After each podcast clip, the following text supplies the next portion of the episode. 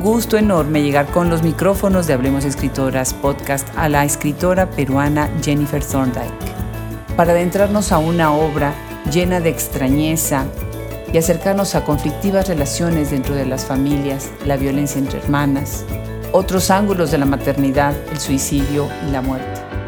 Nacida en Lima, Perú, el 23 de noviembre de 1983, fue elegida en el 2016 por la FIL Guadalajara como uno de los 20 escritores latinoamericanos más destacados nacidos en la década de los 80.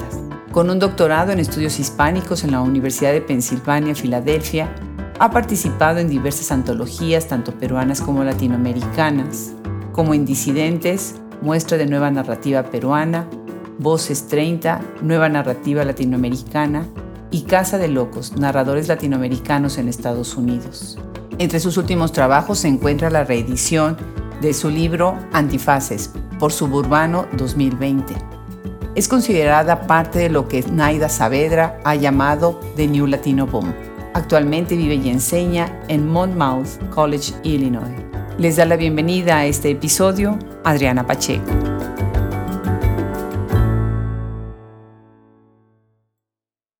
Las letras latinoamericanas tienen unas voces tan potentes, pero tan potentes, tan deliciosas que nos dejan atados a su literatura y a su lectura, que no podemos soltar los libros. Y ese es el caso de Jennifer Thorndike, originaria de Perú, ¿verdad? Jennifer, bienvenida a Hablemos Escritoras Podcast. Sí, de Perú. Muchísimas gracias por la invitación, Adriana. Muy contenta de estar aquí contigo. Pues al contrario, el gusto es nuestro, vamos a disfrutar, pónganse cómodos porque vamos a disfrutar a una escritora sensacional. Pero vieron el espacio que hice cuando dije sensacional, porque de verdad le quita a uno la respiración.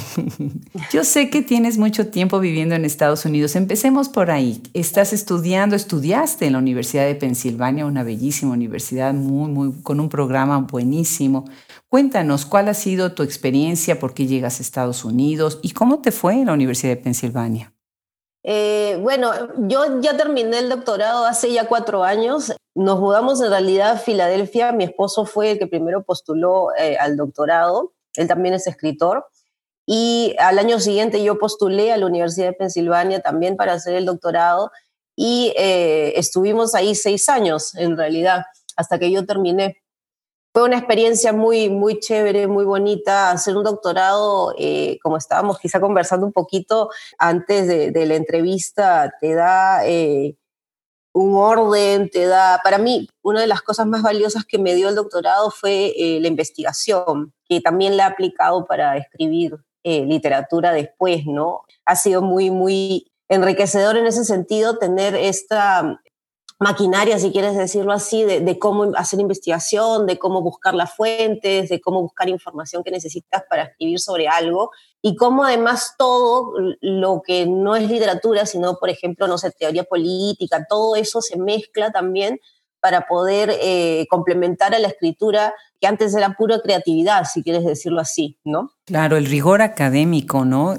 Que de verdad se dice fácil, pero hacer un PhD en Estados Unidos, además de que son muy largos, te requiere un rigor y una disciplina enorme, porque uno dice, bueno, pues voy a escribir y voy a hacer una propuesta, pero la propuesta misma tiene que ser algo muy conciso, muy innovador, tienes que sumarte a una conversación que tal vez ya está abierta, pero no del todo, o, o una conversación que, que no existe, ¿no? Crear una nueva conversación. Platícanos sobre tu tema de disertación doctoral. Yo sé algo que vas por ahí de la biopolítica, pero me interesa saber un poco más. Sí, yo iba a decirte de justo con lo que estabas diciendo que, que, los PhD son largos, sí, a mí me hubiera gustado que fuese más largo. A mí también. Yo, yo, yo por mí sería el eterno estudiante, en serio, porque, porque me encanta enseñar, que es lo que hago ahora, pero pero estudiar tiene ese encanto de, de, poder eh, vivir y sobre todo en ese ambiente de, cómo es la, el doctorado eh, aquí en Estados Unidos, eh, de poder tener el tiempo para leer y escribir, que es, que es lo que por lo menos a mí como escritora siempre me ha gustado hacer. Entonces, por mí, yo hubiese sido el eterno estudiante. Pero bueno, volviendo al tema de, qué hice en mi tesis, sí, eh, todo el contenido eh, teórico es biopolítica y el control sobre los cuerpos. eh, hice una investigación bastante centrada en la representación de la enfermedad, pero como muy amplio, digamos. Entonces, ¿estás feliz ahorita con la pandemia haciendo, ratificando alguna de tus teorías que encontraste? O? Mira, esa es una pregunta muy, muy interesante porque de hecho cuando empezó la pandemia, es, es, el momento en que, en que pones en, o que se vieron en práctica muchas de las cosas que se habían estudiado en la teoría. Y no sé si feliz, porque, porque primero que esto ha sido una situación terrible y más eh, y peor de lo que se esperaba. Yo creo que cuando empezó esto no, no, no se esperaba que iba a ser así como ha sido, ¿no? Pero también porque, claro, o sea, cuando uno habla de la biopolítica, del control del cuerpo y de que uno tiene que librarse de ese control que viene del poder y todo esto, digamos, a muy grosso modo, ¿no? Cuando empezó la pandemia era como, no, controlen todo porque si no todos nos vamos a contagiar y, y, y, vamos a terminar este, mal, ¿no? Eh, entonces era, era, un poco contradictorio y justo me tocó también enseñar una clase sobre el cuerpo, una de las clases que tengo sobre el cuerpo. Y para mí dictar esta clase durante este semestre ha sido muy diferente se los dije a mis alumnos y les dije, para mí esto es completamente distinto a lo que he dictado antes, porque es el mismo curso, pero la situación de la pandemia cambia todo, ¿no? O sea, vamos a ver cosas ahora que realmente están pasando en este momento, ¿no? Y, y ustedes las están viviendo. Entonces ha sido como, como muy, muy diferente mirar cosas que uno había aprendido simplemente en los libros o en la teoría, mirar que realmente suceden y, qué es lo que ha sucedido durante todos estos meses. Claro, claro. Y de alguna manera también has intersectado tu investigación con cine y con, con media y con prensa, ¿verdad? Más con cine, eh, yo eh, la, la, la, disertación cuando la hice tenía muchos libros, pero también tenía bastantes películas. A mí me gusta mucho el cine y también eran parte, ¿no? O sea, de hecho, eh, una de las cosas que yo me di cuenta cuando, cuando empecé a hacer esta investigación es la cantidad de producción literaria y cinematográfico que había sobre el tema, ¿no? Que a veces, o sea, no nos damos cuenta, pero cuando haces la investigación vas encontrando, ¿no? Vas encontrando esto, esto, por aquí, por allá, y, y es un montón lo que había, ¿no? Claro, definitivo, definitivo. Yo veo que hay muchas escritoras que vienen de la academia, no todas, por supuesto, no hay muchos perfiles, ¿no? Pero sí hay una constante cuando empieza, están en la academia, en cómo toman la ficción, cómo la ficción complementa o extiende, es como una extensión de su investigación académica. O al revés, a veces dentro de la ficción surgen nuevas preguntas, que de eso se trata la literatura y de eso se trata la investigación de hacernos preguntas y no de dar por sentado que sabemos todo, ¿no? Entre mejor nos preguntemos, más valioso va a ser nuestro trabajo, no nada más de no ficción, sino también de ficción. ¿Cómo sientes tú que se han alimentado estos dos campos en tu obra? Mira, yo, yo, he, yo he sido escritora antes de ser académica, lo cual no sé, o sea, creo que el, el, el hecho de, de, que haya muchas escritoras en la academia viene más o menos también de esa biografía, ¿no? O sea, que primero fuiste escritora, y, escritora muchas de ellas primero fueron escritoras, ya habían publicado, algunas estaban por publicar eh, y, y, y, decidieron hacer esta, esta carrera después, ¿no? Para mí ha sido, eh, como decía anteriormente, muy, muy enriquecedor la, la idea del research, de, de, de, tener esa disciplina de la investigación, de, de bueno, yo soy una persona muy, curiosa, entonces cuando, por ejemplo, quiero escribir ahora sobre un tema que no conozco tanto, voy a leer, no sé, muchísimos libros, cosa que quizás antes, antes del doctorado no lo hubiese hecho, porque eso es lo que se hace cuando estás haciendo una, una tesis de, eh, académica, ¿no? Para mí, cuando estaba haciendo la tesis, también dije, tengo que hacer algo que creo que me que me interese tanto que me pueda servir también para trasladar algunos de los temas a la ficción, cosa que he hecho no en las novelas que he escrito ahorita, bueno, quizás sí, en la, segunda bastante, más en, en una que todavía no está publicada. Entonces, para mí eh, es eso, ¿no? Como mirar los temas, tratar de ir hasta el fondo de estos temas, aplicar eh, eh, todo este contenido teórico que antes no tenía y aplicarlo de una manera en que sea muy accesible también, porque a veces la teoría puede contaminar mucho, mucho la literatura. Para mí la literatura siempre va a ser el espacio de la creatividad. Y en ese sentido, el lector tiene que acercarse a esta obra entendiendo lo que está pasando. No, no es un texto teórico, es una novela, es ficción, es, es tratar de envolver al lector en ese, en ese ambiente, no en el ambiente académico. ¿no? Entonces ahí sí habría como una diferencia. Y además viene esta pregunta acerca de si la crítica no es también literatura, ¿no? También, claro. Es otra manera de, escribir y, y, se puede sumar, ¿no? El ensayo literario, ¿no? el texto crítico, en fin, interesante cómo no puedes tampoco simplemente encajonar, ¿no? Y poner labels, las etiquetitas, ¿no? Hay siempre una mezcla que se van tocando un campo con el otro, ¿no?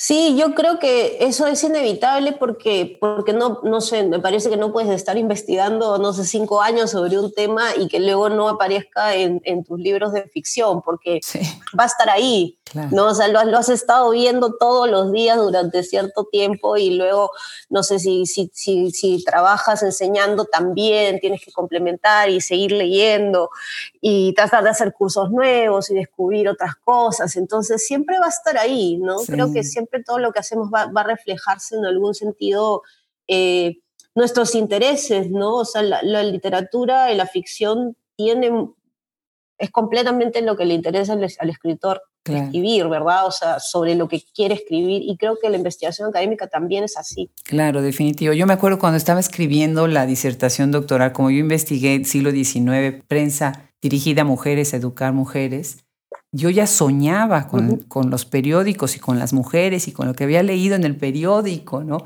Ya era parte de mi realidad la historia que había sucedido en 1883, ¿no?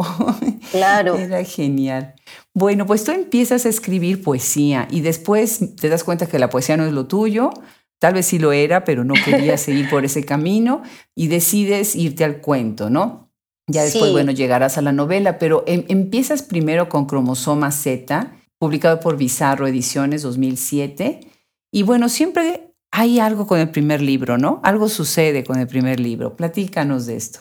Es una pregunta bien, bien interesante porque yo creo que lo que sucede con el primer libro es algo que no te pasa nunca con los otros, no lo sé. Para mí es como que yo me acuerdo que cuando vi la maqueta del primer libro, que no, de mi primer libro, que no era el libro definitivo, sino era como una prueba previa, eh, era como que me sentía eh, que había realizado un sueño, ¿no? Que era simplemente publicar.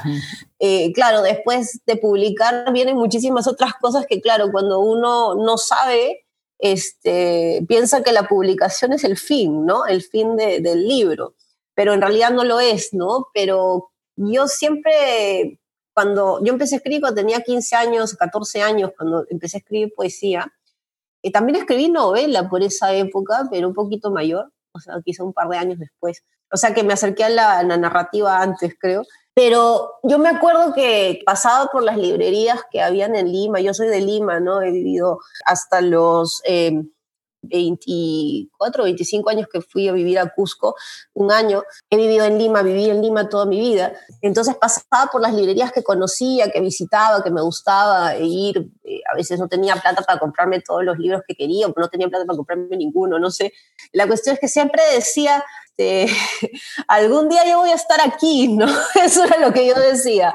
Y finalmente cuando publiqué el libro eso pasó, ¿no? Entonces eso creo que no sé, esa emoción medio inocente, si quieres decirlo así, eh, es algo que creo que no se ha repetido con mis otros libros, me parece. Claro. Yo siempre les digo a mis hijos que la inocencia nos protege, porque si supiéramos todo, qué horror, ¿verdad? Saber el futuro, qué bárbaro. No, genial, genial. Ahora después te vas directo a la novela, ¿no? Escribes ella, que es publicado por Borrador Editores, y ese es en el 2012 además es un libro que ya va en la tercera edición y bueno, me parece genial, genial toda la, premisa del libro. ¿Y te parece si leemos, empezamos con una lectura? Sí, perfecto. Empecemos con, la, con el primer capítulo, ¿no? La primera página.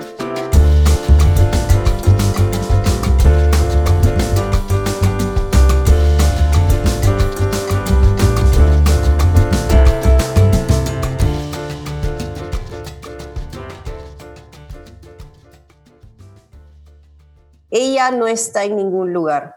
Reviso las habitaciones, pero no la veo. Su presencia solo se insinúa en el intenso olor a humedad que se desprende de la casa cerrada. Mi preocupación crece. No está. Una nota se asoma debajo de una taza de café. Esto es culpa tuya. Siento angustia mientras bajo las escaleras y empiezo a correr apenas piso la calle. Sé dónde ha ido y debo impedírselo. Ella lo vio en las noticias. Tocó la puerta de mi cuarto para que yo prendiera el televisor y también lo viera. Ahí será, ahí lo haré. Y será por tu culpa. Tú eres responsable por mí. No tengo a nadie más y no fuiste capaz de cumplir con tu papel. Corro más rápido. La culpa es mía y pesa demasiado. Si no consigo impedírselo, mis huesos no podrán soportarlo. La nueva estación del metro es enorme. Sé que es en el corredor E, donde la gente que se lanza desde lo alto ha establecido su base. Dos escaleras, una a cada lado, son las que separan el mundo de los vivos y de los muertos. A un lado los suicidas hacen cola para esperar su turno. Al frente una muchedumbre les grita que se detengan, pero la presión del siguiente suicida en la cola disipa cualquier duda y todos terminan por lanzarse. Increíble. La cola de los suicidas que están en la espera, ¿no? Este es un libro muy bueno, muy fuerte, muestra el lado oscuro de la maternidad y quienes nos escuchan tal vez recuerdan esta película del grandioso libro de Laura Esquivel como agua para chocolate, el libro con más traducciones y más impreso y más leído a nivel mundial. Y si se acuerdan, hay ahí esta cuestión de relación de poder entre la madre y la hija, ¿no? Y la hija se tiene que quedar a cuidar a la madre. Pero tú pones esto en un extremo, en un extremo enorme. Cuéntanos cómo, cómo surge ella y hacia dónde ibas con este libro, qué buscas con él. Bueno, ella, eh, muchas gracias por las palabras primero sobre el libro. Es, es un libro eh, bastante personal, lo diría así. Eh, es un libro que habla de, de, una relación muy, muy mala y como tú dices, llevada al extremo entre una hija y una madre y por supuesto tiene todos estos elementos de la culpa, de, de, la hija que tiene que encargarse de una madre que es obsesiva con ella, que la prácticamente, y se lo dice en algún momento, o sea, yo te traje al mundo para que te encargues de mí y tú eres la que debe cuidarme hasta la muerte. La hija no tiene ningún tipo de vida al margen de, de la madre, ¿no? Una de las cosas eh, muy eh, importantes para mí cuando escribí esta novela que fue en el 2012, ya ocho años, era eh, tratar de retratar esta... Eh, no tenemos tantas figuras de, las madres así, creo. Es una crítica tan fuerte a la madre, ¿no?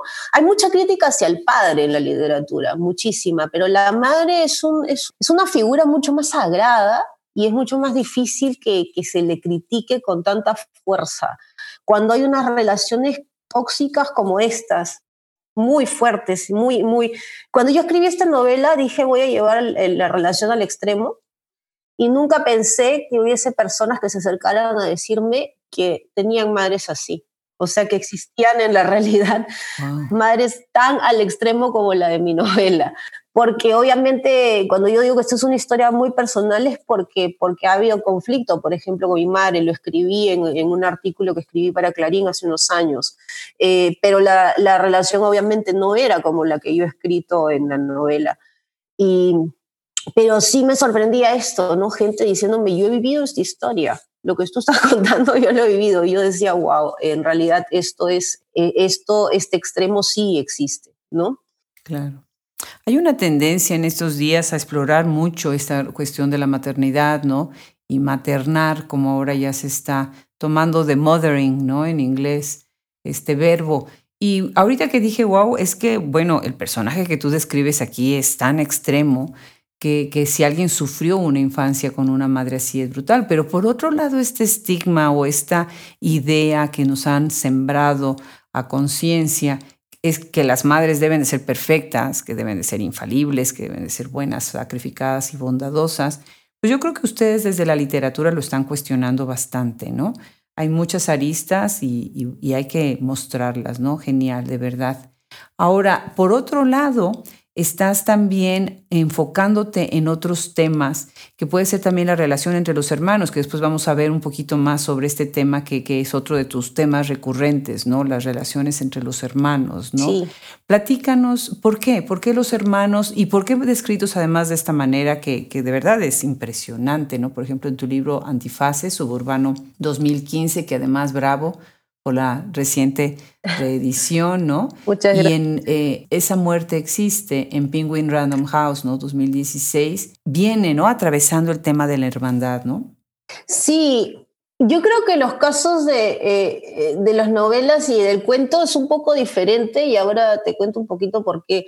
Eh, el tema de los hermanos quizá también es diferente en las novelas, ahora que me lo preguntas, porque, porque no lo había pensado así. Para mí, el hermano de, de ella era una relación como muy fuerte y de dependencia, porque además eran gemelos, que es una, es una figura fascinante en el sentido de dos personas que, están juntos desde, desde el vientre, ¿verdad? Y, y, eso era lo que hacía como tan potente a la relación, porque estaban juntos contra la madre, ¿no? Juntos contra la madre hasta que él decide dejarlas, ¿no?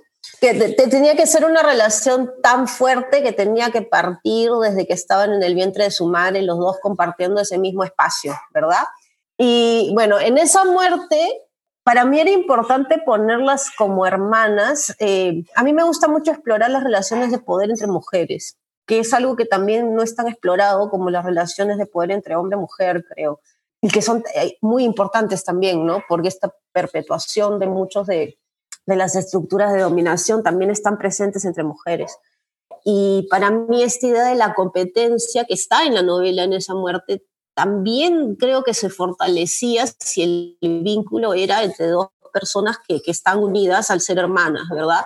Entonces es una competencia feroz entre estas dos hermanas por, por la atención de, del abuelo que, que, solamente le importa a una de ellas, ¿no? Estaba ahí presente en la novela, o sea, creo que siempre en las novelas, por lo menos para mí, ha sido mucho más importante tratar de buscar cómo puedo hacer más fuertes eh, los lazos entre estas personas que tienen conflicto entre sí, ¿no? Eh, el, cuento del que hablas, que está en Antifaces, eh, era un cuento que específicamente para una antología que sí se tenía que hacer el cruce entre, el abuso sexual y el incesto. Entonces eh, recurrí probablemente nuevamente al tema de, de, de, los hermanos por eso, ¿no? Y es no es exactamente una reescritura de un cuento que publiqué en Cromosoma, pero está inspirado en un cuento que, había puesto en Cromosoma también, en Cromosoma Z, mi primer libro. Y es bastante distinto, pero está inspirado en ese cuento. Entonces creo también, por otro lado, que a pesar de que haya sido una, eh, un cuento que escribí para una antología de temática específica, creo que también se busca siempre esta, eh, digamos, esta eh, fuerza por la intensidad de los textos que, que, me gusta poner en los textos, esta fuerza entre las relaciones. Cuanto más cercanos son, el conflicto para mí se hace más fuerte y más, más fuerte y más intenso. Claro, claro. Pues un libro excelente. Me gustaría empezar a platicar sobre Esa muerte existe, que ahorita ya lo hemos estado ligeramente mencionando, y si te parece, también iniciemos con una eh, lectura. Sí. Eh, a ver, entonces aquí estamos en la tercera parte del libro que se llama Pena de Muerte. Esto, es, eh, esto está en la contratapa. dos hermanas, hay una que mata a la otra y es condenada a muerte, ¿verdad? Entonces el, el capítulo, bueno, la sección que se llama Pena de Muerte empieza así.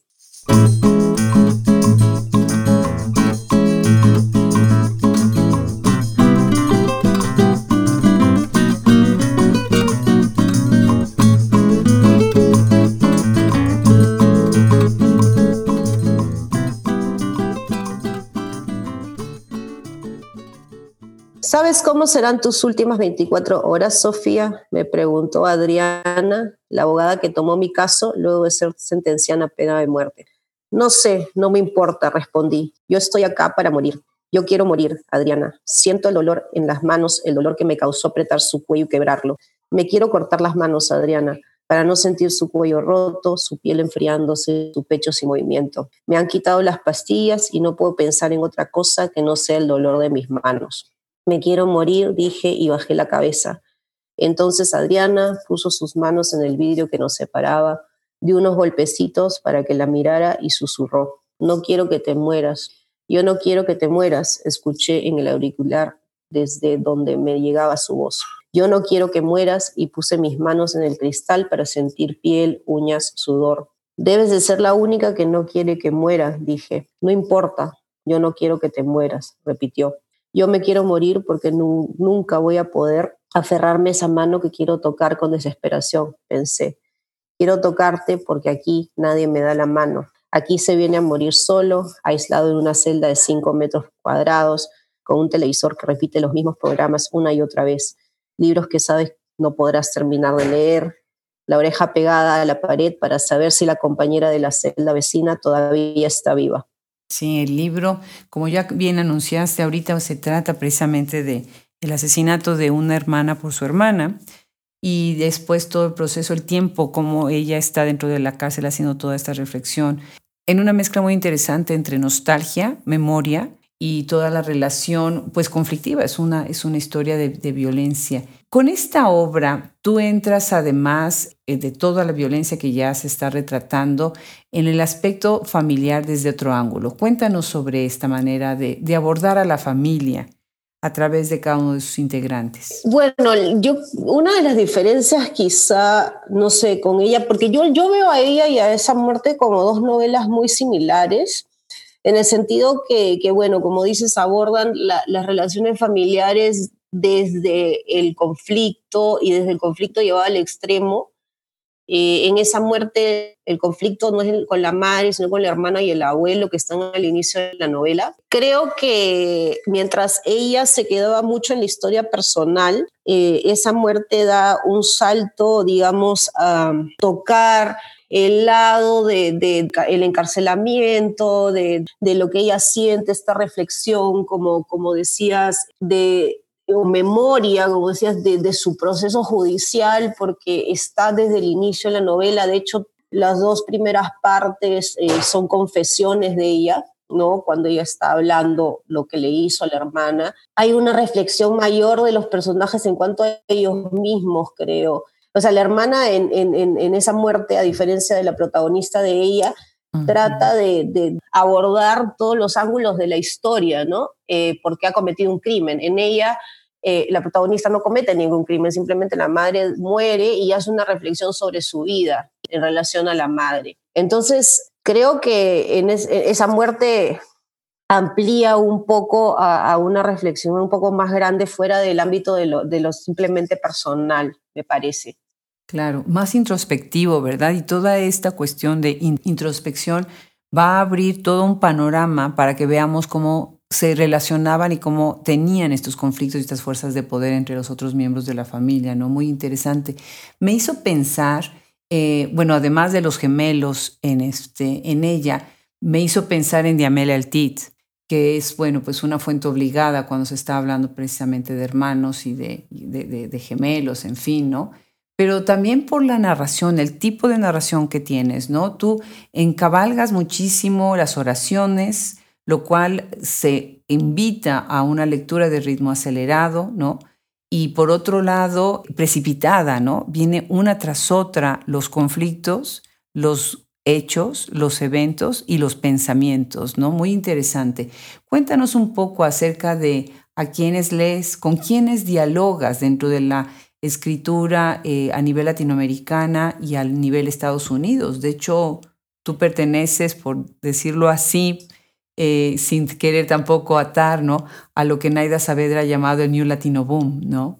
Sí, eh, bueno, yo creo que es innegable, por lo menos en estas novelas, o en la primera quizá más, la, influencia del TIT, como tú dices, está ahí igual para mí ha habido muchas, muchas influencias, porque hay muchos escritores que admiro y que aparecen en, cuando uno escribe, ¿no? Estas influencias que uno tiene de lo que más le gusta, o cómo quieres que, que, tu, que tu narración salga, ¿no? Relacionada a los, escritores que, que, más admiras, hasta el momento en que encuentras... Eh, cuál es tu voz propia, ¿no? Pero ha habido influencia, sí, por supuesto, de, del TIT, como tú dices, Thomas, Bernard ha sido una influencia muy grande también, Donoso, por supuesto, que también eh, es una influencia, ha sido una influencia muy grande mucho las figuras religiosas también, que es algo que aparece en mis novelas casi siempre. Eh, ¿Quién más? Eh, eh, para esa muerte mucho de, de, Antonio Tabucchi también, que tiene este libro, Sostiene Pereira, que también es una confesión, una confesión de un crimen. Sí.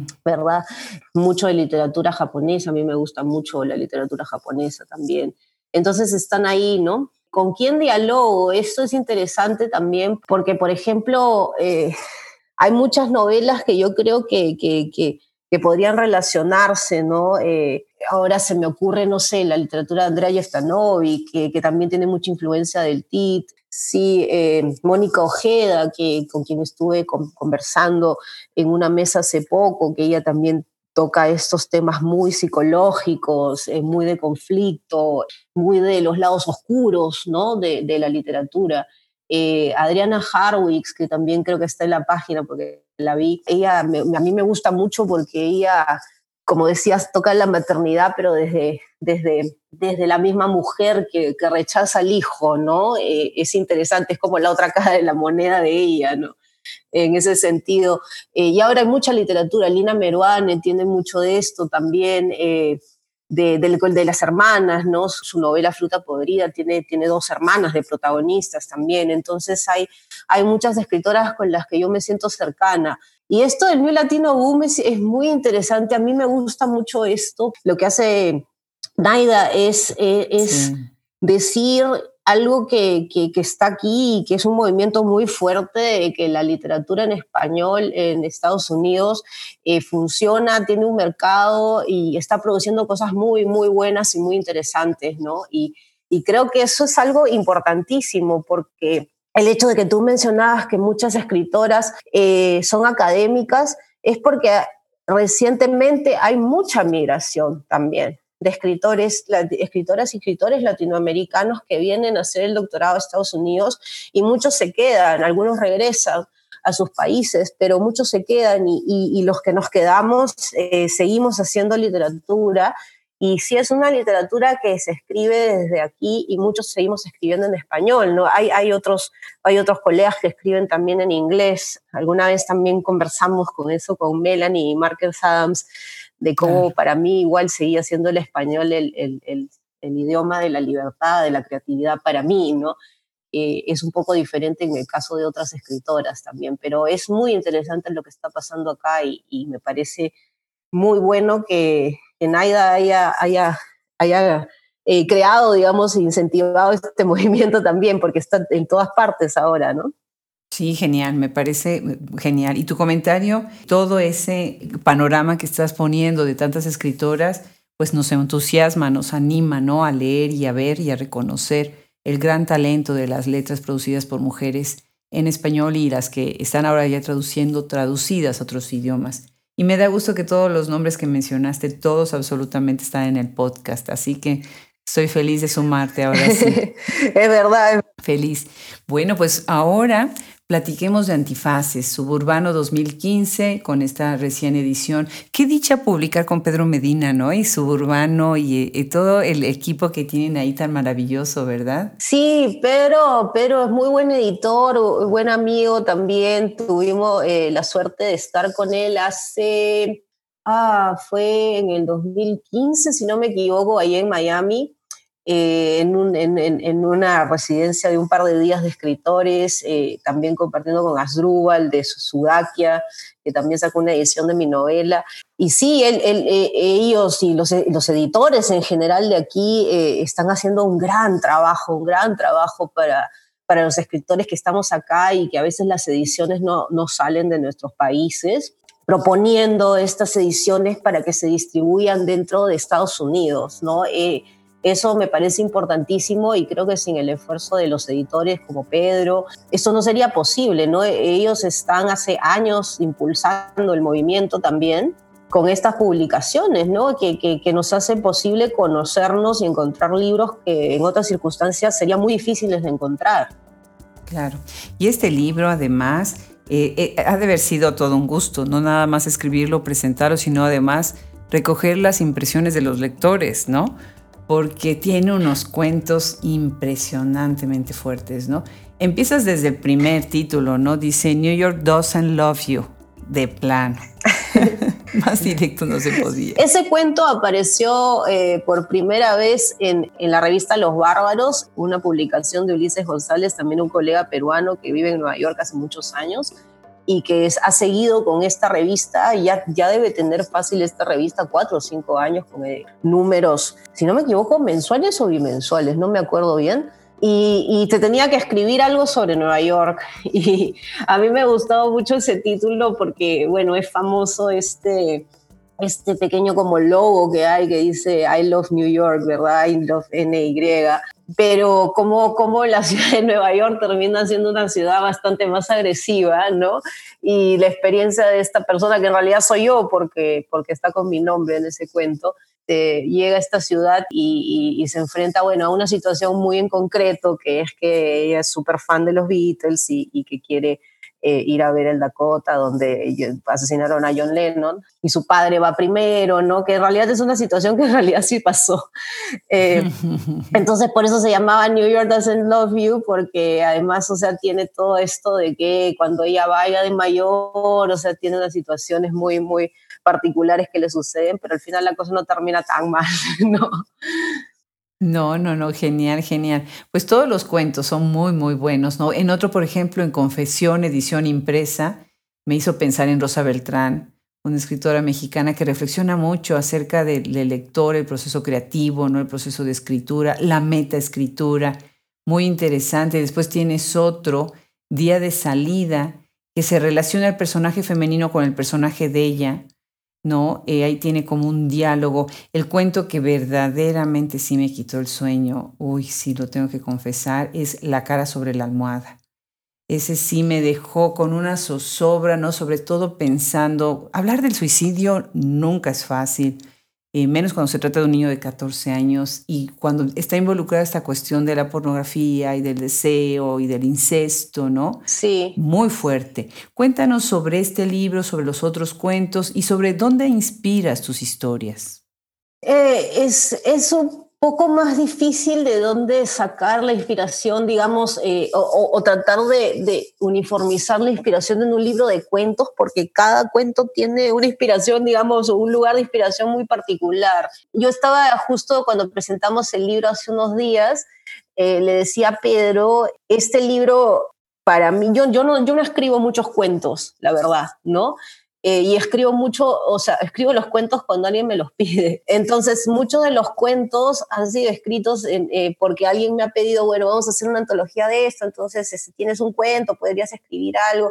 Y, muchas veces he dicho que sí, y los, y los cuentos han salido en base a alguna, algún prompt, ¿no? Digamos, de que alguien dice, bueno, voy a hacer una antología de esto y quisiera eso, y quisiera que escribas sobre esto pero claro, por supuesto que hay una inspiración personal, digamos, eh, que tiene que ver con, con estas historias que van a tocar siempre temas muy difíciles, temas difíciles de los cuales es difícil hablar, de los cuales es difícil escuchar también, pero que están ahí en la realidad, como tú dices, es la cara sobre la almohada, que es el, creo que es el último cuento del libro, si no me equivoco, sí, eh, con ese cierre. Es, el, es una realidad que está ahí, ¿no? O sea, es un, el, el, incesto, el abuso infantil, son cosas que están ahí, pero que a veces cuesta aceptar que, que pueden estar al lado tuyo en tu misma casa y, y, siempre me ha gustado tratar de poner esos temas en mi literatura, esos temas de los cuales nos cuesta, nos cuesta leer, nos cuesta ver, nos cuesta escuchar, nos cuesta escribir, ¿no? Creo que, Muchas de, muchos de los cuentos, claro, el hilo conductor son personas que quieren cambiar, personas que, que quieren cambiar porque no les gusta quienes son, ¿no? Eh, por eso se llamaba Antifaces el, el libro. Eh, y entonces está ahí esta como necesidad de, de, vivir en una situación que no es la ideal o no es la que tú quieres y, y, y deseas intentar cambiar la persona que eres, ¿no? Eh, entonces, creo que, que, va por ahí esa inspiración, muchos de, que también tiene mucho que ver con las novelas, ¿no? Esta idea de siempre querer escapar, que está en las novelas, que es algo que yo no me había dado cuenta hasta que un día me puse a pensar qué tienen en común mis novelas y en realidad todos mis personajes quieren como cambiar escapar y salir de estas situaciones en las que están, ¿no? Muchas veces pueden y otras veces no pueden, ¿no? Eh, creo que está en los cuentos también todo eso, me parece. Sí. No, no, no lo haces con una maestría excelente. Eh, déjame nada más leer un par de renglones de cómo empiezas con este cuento en Antifaces. Dice, como cada año, hoy nos reunimos para recordar a mi hermano menor. Su nombre era Mateo y, en verdad, era mi medio hermano. Yo lo conocí cuando él tenía 11. Tres años después, Mateo se envolvió la cabeza con una toalla, se metió una pistola en la boca y disparó. Y de ahí para adelante. Yo creo que algo que dice, por ejemplo, Carlos Fonseca, ahorita haciendo la investigación sobre tu obra y preparándome para este podcast, una cosa que dice Carlos Fonseca es que existe algo de aterrador en tu fórmula de brevedad que alarga la muerte. Y creo que es exactamente lo que haces. Es un ejercicio en donde en esta brevedad, que dices que no escribes mucho cuento, pues te salen muy bien, ¿no? La muerte se, se dimensiona a tal nivel que es como, como algo que se va extendiendo, extendiendo a lo largo de todo el cuento, ¿no?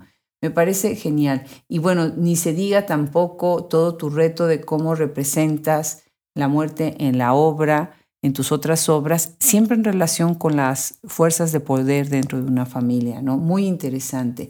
Pues para acabar esta conversación, me gustaría que nos platicaras en qué estás trabajando ahora, qué sorpresa tiene Jennifer ahora.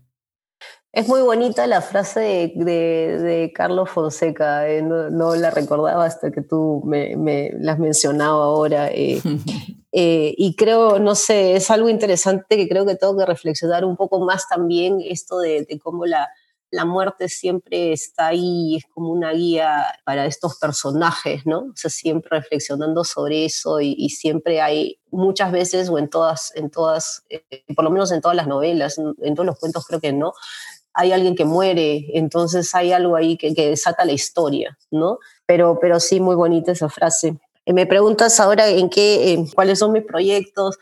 Eh, bueno, tengo una novela terminada, espero poderla publicar el próximo año, una novela que me ha tomado muchos años escribir, pero es corta también. Ya lo que decía yo, yo cuando digo, o sea, soy una escritora de corto aliento porque mis novelas, mis novelas tampoco son tan largas, pero me siento más cómoda en la novela que en el cuento, no sé por qué es algo también para pensarlo quizá. Eh, bueno, eso, espero que, que, la novela salga el próximo año, ojalá que sí. Y eso solo, ese es el proyecto que tengo por ahora, porque como digo, la novela me ha tomado años también porque la dejé un tiempo, ha sido, ha sido difícil, más difícil que mis otras novelas, porque mis otras novelas se escrito prácticamente de un tirón en unos meses, esta no. Entonces creo que estoy esperando que esta novela salga quizá para retomar con otras cosas, pero, pero ya como que esta novela tiene que salir en algún momento espero que sea el próximo año. Eh, así que eso, ¿no? Seguro que sí. Seguro que sí. Pues muchísimas felicidades por tu carrera, por tu trayectoria y por tu obra de ficción que es excelente. Muchas gracias por sumarte a Hablemos Escritoras Podcast. No, yo quiero agradecerte, Adriana, por tus palabras, por supuesto, que han sido muy generosas hacia mi obra. Eh, y quiero agradecer también por invitarme a este proyecto tan lindo, eh, tan bien cuidado, eh, con tantas personas, tantas escritoras que admiro en la página, eh, lo cual me, me, produce una sensación muy buena también al estar en esta página y muy contenta de, de haber podido conversar contigo y de pasar este rato de hablando de, de literatura y, y de los proyectos y de otras colegas y ha sido muy lindo. Muchísimas gracias. Al contrario, Jennifer, un abrazo muy grande y muchas gracias también por tus palabras. Otro para ti también.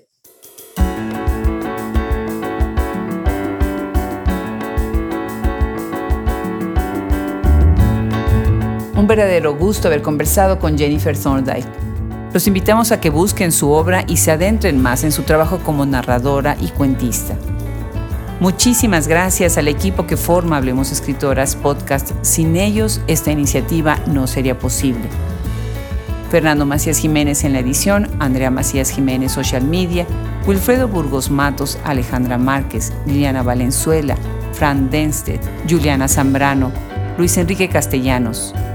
Colaboradores y curador literario. Se despide hasta el próximo episodio, Adriana Pacheco.